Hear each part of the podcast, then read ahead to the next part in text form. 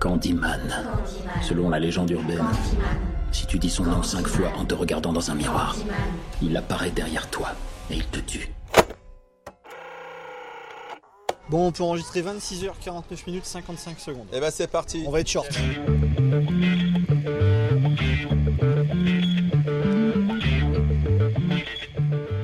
Bienvenue, place du Mar 3. Nous enregistrons le podcast de Pio, la causerie cinéma. Cette semaine, le film en vedette, c'est Candyman, le marchand de bonbons en français ou au Québec, avec Julien. Bonjour Julien, celui qui a eu l'idée de parler de Candyman. La très bonne idée. Bonjour à tous. Et également avec Greg qui est venu euh, pas les mains vides, hein, puisqu'il vient avec une critique de Candyman et également sa chronique. Salut Greg. Oui, bonjour à tous. C'est vrai, très très bonne idée de ce, ce merveilleux film Candyman. Candyman, un film de Nia D'Acosta.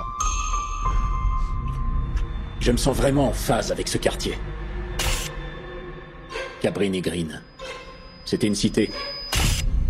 Je viens d'emménager, juste à l'angle. L'ancienne usine de confiserie. Je suis artiste. Tu cherches Candyman?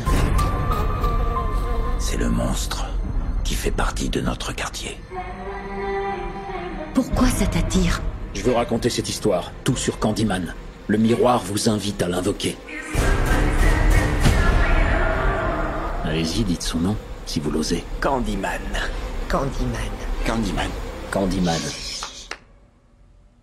Non. Candyman en 2021 est la suite et à la fois le remake d'un film en 1992 qui est notamment scénarisé par le légendaire Clive Barker qui a fait beaucoup de bien au cinéma de science-fiction, on va en parler, et qui raconte justement la- l'apparition d'un fantôme dans un quartier euh, complètement insalubre de Chicago dans lequel vous avez une réhabilitation urbaine où des beaux appartements, des beaux immeubles sont apparus juste à côté. Alors pourquoi l'urbanisme va être lié à cette histoire d'horreur? Parce que figurez-vous que le quartier est directement hanté par un fantôme qui remonte aux racines de l'esclavage aux États-Unis dans lequel un esclave a été exécuté de manière très violente par des propriétaires des, esclavagistes pour un amour interdit. Et ce fantôme continue à hanter euh, ce quartier en mêlant donc du coup une, thématique de fantastique euh, dans, dans ce quartier-là et également une logique urbaine et également très communautaire de ce film déjà en 92 qui est totalement repris dans le remake de 2021.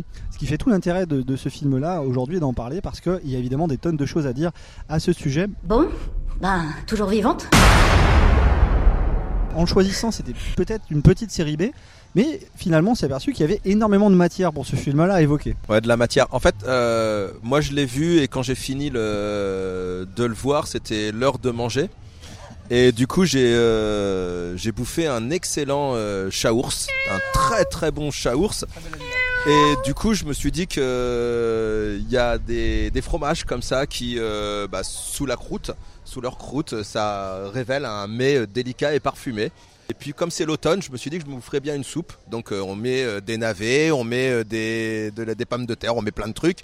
Et en fait, je me suis aperçu que bah, c'était peut-être euh, ça, ce, ce film. C'était peut-être un navet passé et sans odeur, sans saveur, dont bah, on voudrait même pas faire de la soupe en fait.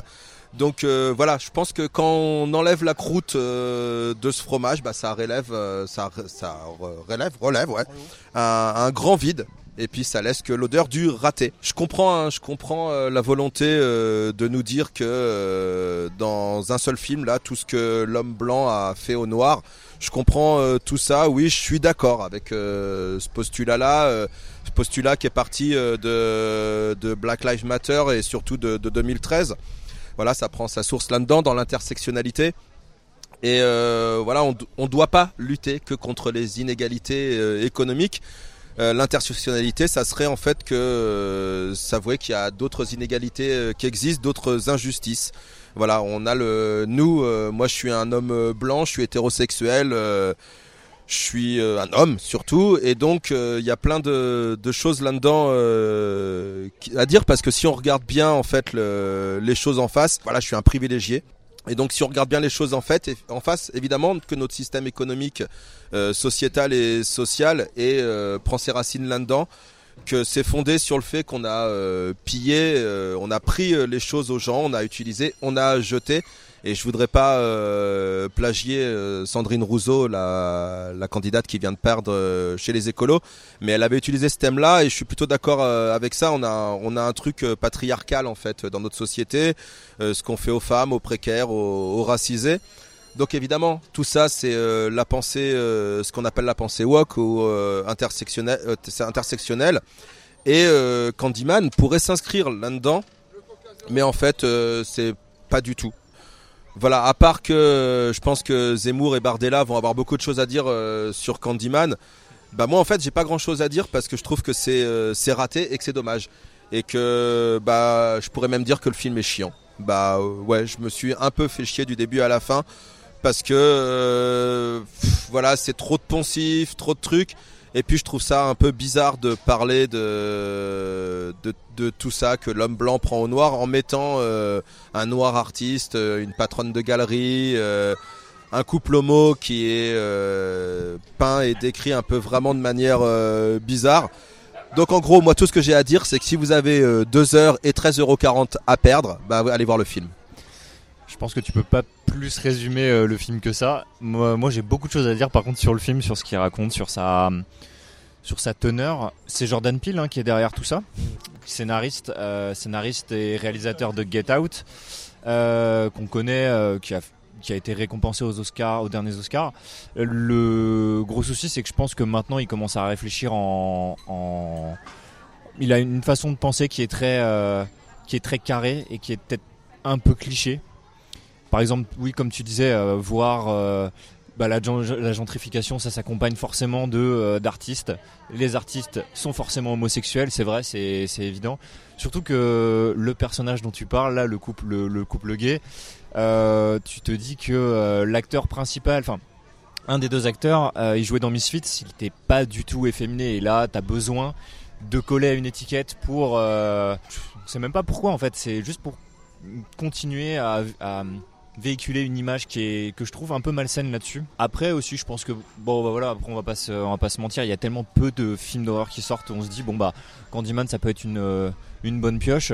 Le film de 92 était pour l'avoir revu était pas non plus euh, il était pas extraordinaire hein. c'est le genre de film qui, reste plus dans les mémoires parce que parce qu'il a il a une bonne thématique je pense qu'aussi le, le, le slasher c'est un, genre qui de base est, commence à partir un peu en je crois qu'on a fait le tour en fait tout simplement Ce qui est très intéressant en fait euh, dans ce film-là, bon, euh, au-delà même de nos avis sur la question, c'est que ce qui est assez rare finalement, c'est que parfois il y a des films, euh, au moment où on enregistre, on a appris la mort il y a 10 jours de Mehdi Van Peebles, qui était un des réalisateurs mythiques de la Black Exploitation.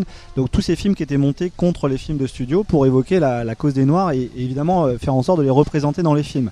Mais ces films-là, c'était des films de guérilla, c'est-à-dire qu'il y avait une esthétique euh, particulièrement tremblante, des pellicules un peu crades. Là, on a une esthétique Marvel, euh, que dans, dans le film que réalise Nia d'Acosta, des très beaux plans, très propres, beaucoup de plans euh, très ambitieux, des très beaux travelling, euh, enfin toute la grammaire du grand cinéma, mais un sujet très border, très compliqué à traiter parce que là, on, va l'évoquer en, tant que Français. Euh, c'est un sujet évidemment qui est très communautaire aux États-Unis, euh, la cause des Noirs américains, et le fait également de légitimer une forme de, violence en, réacti- en réaction finalement à tous ces sévices qui ont été subis sur plusieurs, euh, plusieurs décennies et plusieurs, là pour le coup, sur deux siècles quasiment. Et cette esthétique-là, qui fait que le film se laisse regarder et de manière assez surprenante euh, montre en tout cas euh, qu'il y a un vrai traitement cinématographique je trouve de son sujet était déjà relativement présent quand même dans le film de 92 on avait euh, dès la scène d'ouverture des, plongées totales sur des, voitures complètement paumées dans un espace urbain en plus à Chicago qui est pas la ville la plus représentée aux États-Unis dans les films qui sortent en France. Donc il y a, cette forme je dirais d'altérité qui est assez surprenante dans, dans ce découpage là et moi c'est ce qui m'a surtout surpris dans ce film là c'est à dire que le sujet évidemment en tant que français nous on est très républicains il peut paraître euh, par certains détours choquant parce que c'est une forme de, de violence euh, qu'on n'imaginerait pas en tout cas dans, dans un film en tout cas telle qu'elle est décrite euh, ici c'est très culturel euh, aux États-Unis mais je trouvais que le- les plans en tout cas cet habillage là pouvait euh, mettre une patine sur ce sujet qui est très douteux je dirais finalement Je suis assez d'accord. Après, moi j'ai un, souci, c'est autant beau visuellement, effectivement, je suis d'accord avec toi. Ça représente tout ce qu'on a maintenant, c'est-à-dire que euh, le, le faux sale en fait. Autant tu parles du film de 92, le film de 92, il est vraiment, tu sens qu'il y a, de la saleté, tu sens que le film est âpre. Là, le climat, je le sens jamais. En fait, il y a même un, passage où euh, le, euh, le, personnage principal euh, se retrouve dans, euh, dans un, ghetto un peu abandonné. Euh, moi, je pensais que c'était euh, c'était des nouvelles maisons euh, faites. euh, Enfin, je pensais que c'était un nouveau quartier, quartier de maisons témoins en fait. Donc c'est pour dire à quel point le, le, le sale n'est pas ressenti. Bref, tout ça pour dire que le, le principal mot de, du film, c'est de vouloir théoriser sur la sociologie, vouloir théoriser sur l'art, vouloir te dire très clairement, on est même pas, il se sert même pas du, du genre horrifique pour te parler de quelque chose, chose que en 92, c'est, euh, c'est- ça s'appliquait. Euh, là, il te prend un film, au final, pour te dire, bah tiens, moi je vais parler de ceci, je vais parler de cela. Il s'écoute filmer, hein, il s'écoute filmer, il s'écoute faire parler. euh, il parle en fait à travers ses, elle parle à, travers euh, à travers ses acteurs. Et il y a, y a un souci qui, qui, le gros problème, je pense, c'est que euh, c'est que c'est que le genre il est absolument pas maîtrisé. L'appréhension de la de, de, la peur. Enfin, la peur en fait c'est la c'est l'appréhension, c'est c'est quand est-ce que le, le mal va frapper. Là au final, rien n'est maîtrisé en fait. Tout est tout est tout est soit en hors champ, on le voit pas, on le su- on, n'a même pas besoin de le supposer, ou alors soit c'est c'est c'est pris de façon hautaine en fait. Et euh, ça c'est un ça c'est un vrai souci. Autre preuve du, du truc qui fait que c'est pas du tout réussi. Candyman, Candyman, Candyman, Candyman, Candyman. Aux États-Unis, il y a un problème avec euh, les Noirs, c'est évident. Il y a un problème, euh, il y a un problème policier avec les Noirs, il y a un problème sociétal avec les Noirs, il y a un problème de toute façon avec les femmes, etc. Même en France, on, on peut dire que ça.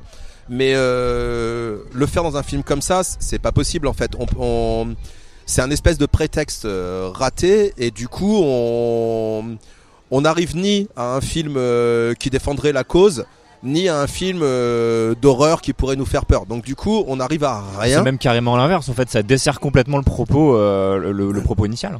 Ouais, et, et du coup, bah euh, ouais, c'est c'est du vide. Alors, je m'attendais pas à grand chose encore une fois de, de- du film. Je voulais être, je voulais le regarder. Je voilà, donc c'était plutôt une bonne idée de l'avoir choisi.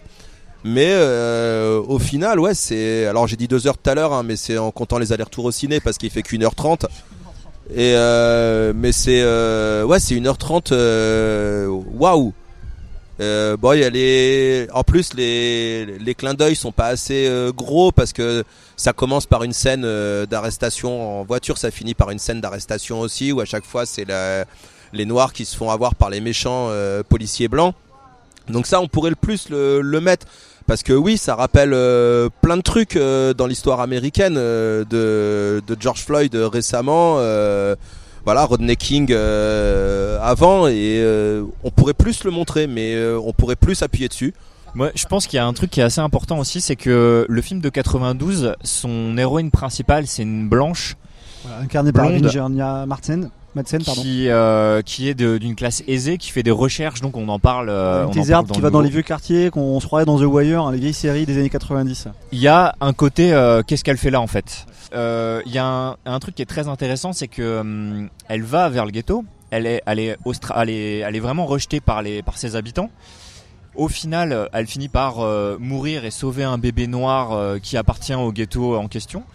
Euh, et la scène finale, en gros, c'est, enfin, une des scènes finales, c'est que euh, bah, tous les, tous les habitants du ghetto viennent à son enterrement pour lui euh, donner le crochet de Candyman qui, qui, est, qui est mort en fait, enfin pour le, mettre dans sa tombe.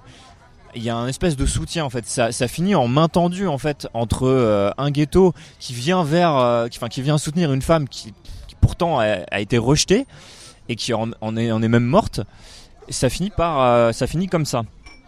Là, au final, ça se termine comment? Ça se termine, enfin même ça se termine. Non, tout, le film de, de, cette année, c'est euh, la lutte des noirs contre les blancs. De, c'est, même plus ghetto contre. euh, il se mélange en fait, il se mélange complètement sur. euh, surtout, il veut parler de tout. Et finit, il finit par ne rien tacler. Et euh, en fait, il y a aussi un problème, c'est que euh, quand tu te sers d'un genre, tu dois, euh, tu dois utiliser l'ambiguïté de, de ton personnage principal et de, euh, et, et de et du monstre en fait. Tu peux pas te servir du monstre euh, qui est Candyman. D'autant plus que Clive Barker, qui est à l'origine du, ton- du monstre, c'est le splatterpunk. C'est pour ça que je peux me permettre de prolonger. C'est un des auteurs mythiques en littérature et au cinéma du splatterpunk qui consistait à prendre les genres codifiés qu'on connaît, horreur, polar, etc., et d'en d'en faire de plus en plus. C'est-à-dire qu'au lieu d'avoir un simple tueur, enfin un simple tueur, vous allez en faire un sociopathe. Et, et en gros, on va avec ce genre-là, littéraire, qui a contaminé le cinéma au bon sens du terme, aller dans l'excès par rapport au genre codifié qu'on avait. Donc c'est vrai que cette zone de gris euh, que tu évoques est totalement euh, conditionnée au créateur finalement du personnage qui est Clive Barker, euh, qu'on connaît qui est évidemment un nom mythique pour tous les fans de science-fiction.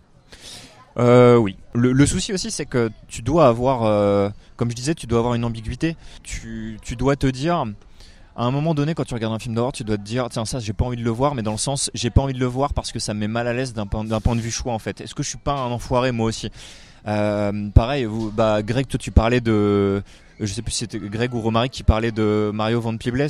Lui euh, et même à fortiori la, la, la Black Exploitation, euh, c'était des films complètement anti-blanc, enfin qui, qui prônaient le rejet de, du blanc, mais sous sous un, c'était assumé, c'était complètement assumé. Euh, là, il y a rien qu'à assumer. Ce qui est, le seul truc qu'il assume, c'est que tous les personnages qui sont tués par Candyman sont noirs, euh, sont blancs, pardon. Ils sont blancs, mais ça, il pourrait l'assumer. Et il l'assume pas. Il faut quand même que ces personnages-là aient une action un petit peu méchante. Par exemple, ça va être les, les cinq gamines qui sont euh, qui vont invoquer Candyman. Exactement. ouais. Bon, euh, ils vont un petit peu maltraiter euh, légèrement euh, une fille qui est qui est avec elle, qui sont avec qui est avec elle aux Et- et C'est vrai toilettes. que scénaristiquement, c'est quand même très léger, quoi. Ils Et se dédouanent. On, on voit qu'on n'a pas pas. beaucoup de profondeur. Cinématographiquement, c'est un film qui va évidemment se laisser regarder, mais il y a un discours sur lequel il faut avoir énormément de recul derrière pour bien l'appréhender. Un des nombreux soucis euh, que j'ai, c'est que même- sa fin, euh, il, termine quand même par, euh, elle termine la, la deuxième héroïne principale. Termine par l'invocation de Candyman, donc elle dit cinq fois le, le, Devant un le- miroir. le, le mot euh, qu'on ne doit pas dire devant le Ne miroir. faites pas ça à la maison. Euh, Candyman arrive et au lieu de la tuer, il tue tous les flics blancs. Voilà, c'est donc apparemment on peut faire absolument n'importe quoi d'une mythologie qui, qui est là parce qu'elle a un sens et qu'elle parce qu'elle euh, est porteuse de, de, de messages. Mais non, le- lui, apparemment on peut on, peut- on peut faire n'importe quoi avec ça. On peut euh, évidemment Donc tordre voilà, la moi réalité. je pense que c'est ça- c'est un film qui est malade, qui résume bien l'état actuel de, du, du cinéma d'horreur euh, américain maintenant. Alors on va laisser le mot de la fin à Greg. Je voulais juste en prolongation vous citer quatre films qui me sont venus à l'esprit. Euh, sur Netflix, il y avait His House euh, euh, qui était arrivé sur le, le site, euh, qui, qui racontait en fait le- la hantise, euh, la- enfin en tout cas un fantôme qui vient hanter une- un logement social pour des réfugiés euh, qui viennent euh, de- soudanais, qui viennent de traverser euh, l'océan. Et donc c'était très intéressant. Euh, Chronique de Tchernobyl, pourquoi je l'ai cité? Parce que c'est un film qui mélange l'espace urbex, comme on peut le voir euh, dans, à Chicago dans ses quartiers défavorisés, et l'horreur euh, urbaine telle qu'elle est. Et je trouvais qu'il était plutôt réussi euh, là-dessus. Poltergeist, évidemment, le, le film mythique avec l'horreur et le cimetière, puisqu'il faut ne jamais, il faut le savoir si vous êtes agent immobilier ou constructeur, ne jamais construire une maison sur un cimetière indien, c'est relativement galère après pour les occupants. Et puis évidemment, le meilleur de cette liste-là, à mon avis, It Follows. Pour la poursuite dans un espace urbain et dans le champ de la caméra, qui est un film d'horreur des dernières années, plus psychologique, plus, euh, je dirais, visuel, mais absolument renversant euh, pour ces quatre films-là et le prolonger. Greg, le mot de la fin juste avant ta chronique.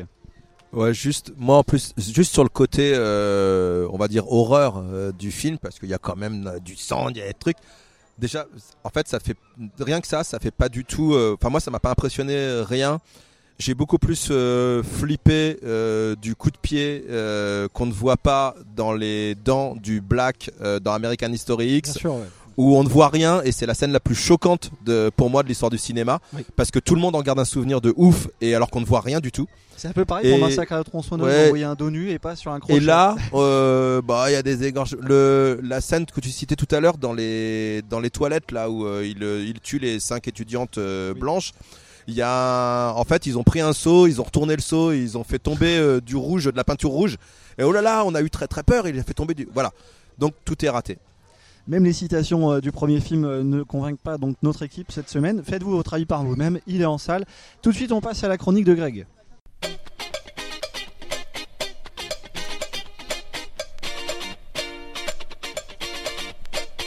Dur d'enchaîner, ben en fait voilà, je voulais euh, vous dire, vous, vous demander si ça allait euh, les bisounours euh, en cette belle journée parce que moi, euh, bah, aujourd'hui ça va.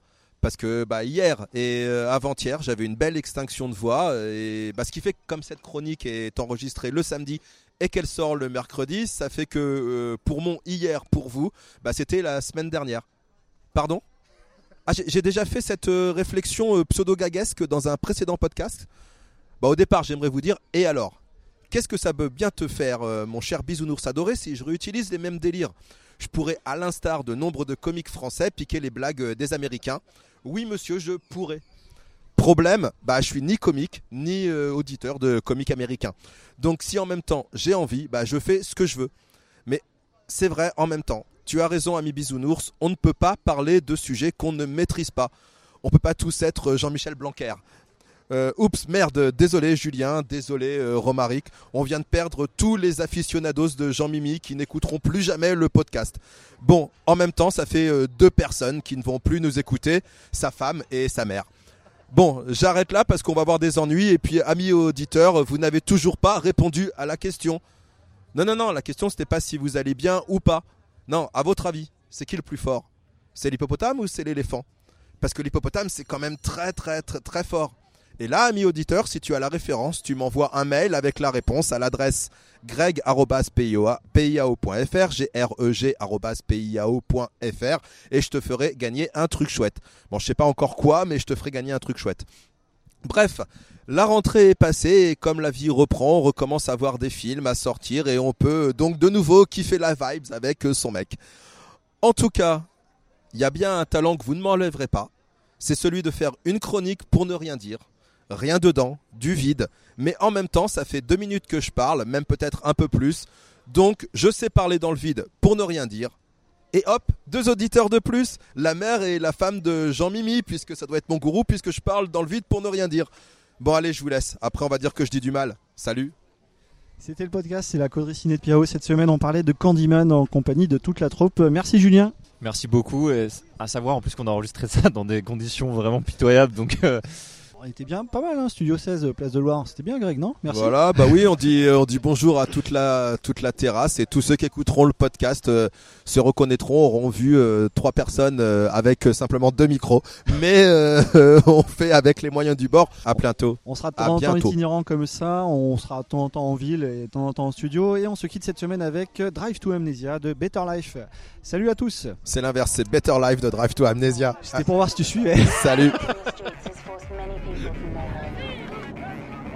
La Méditerranée, la route migratoire la plus mortelle du monde. C'est le constat de l'Agence des Nations Unies pour les réfugiés.